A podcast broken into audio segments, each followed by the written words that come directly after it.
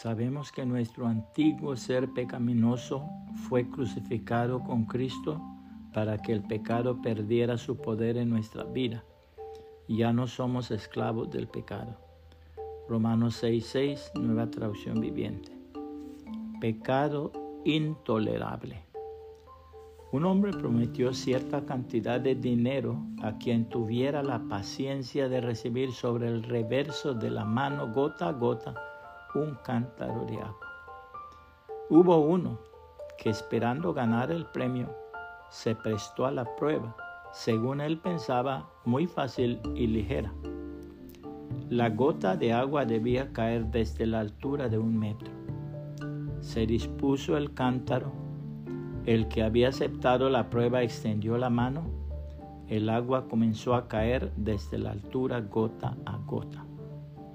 Después de diez gotas, sintió cierta picazón en la parte herida por el agua. Esta picazón se convirtió bien pronto en dolor y en un tormento intolerable cuando apenas habían caído sobre la mano 50 gotas. Al fin, el concursante tuvo que declararse vencido. La hermosísima palabra de Dios te enseña esto. Pues cuando morimos con Cristo fuimos liberados del poder del pecado. Y dado que morimos con Cristo, sabemos que también viviremos con Él. Estamos seguros de eso, porque Cristo fue levantado de los muertos y nunca más volverá a morir. La muerte ya no tiene ningún poder sobre Él. Cuando Él murió, murió una sola vez a fin de quebrar el poder del pecado. Pero ahora que Él vive, vive para la gloria de Dios. Así también ustedes deberían considerarse muertos al poder del pecado y vivos para Dios por medio de Cristo Jesús. No permitan que el pecado controle la manera de que viven. No caigan ante los deseos pecaminosos.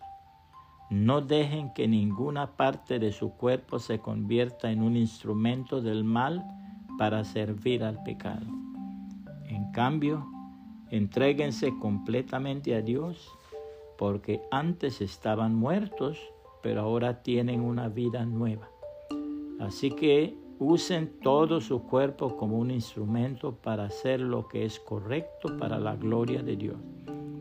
El pecado ya no es más su amo porque ustedes ya no viven bajo las exigencias de la ley. En cambio, viven en la libertad de la gracia de Dios. Ahora bien, ¿eso significa que podemos seguir pecando porque la gracia de Dios nos ha librado de la ley? Claro que no. ¿No se dan cuenta de que uno se convierte en esclavo de todo lo que decide obedecer?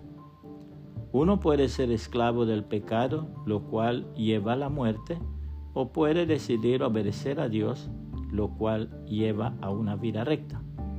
Antes ustedes eran esclavos del pecado, pero gracias a Dios ahora obedecen de todo corazón la enseñanza que les hemos dado.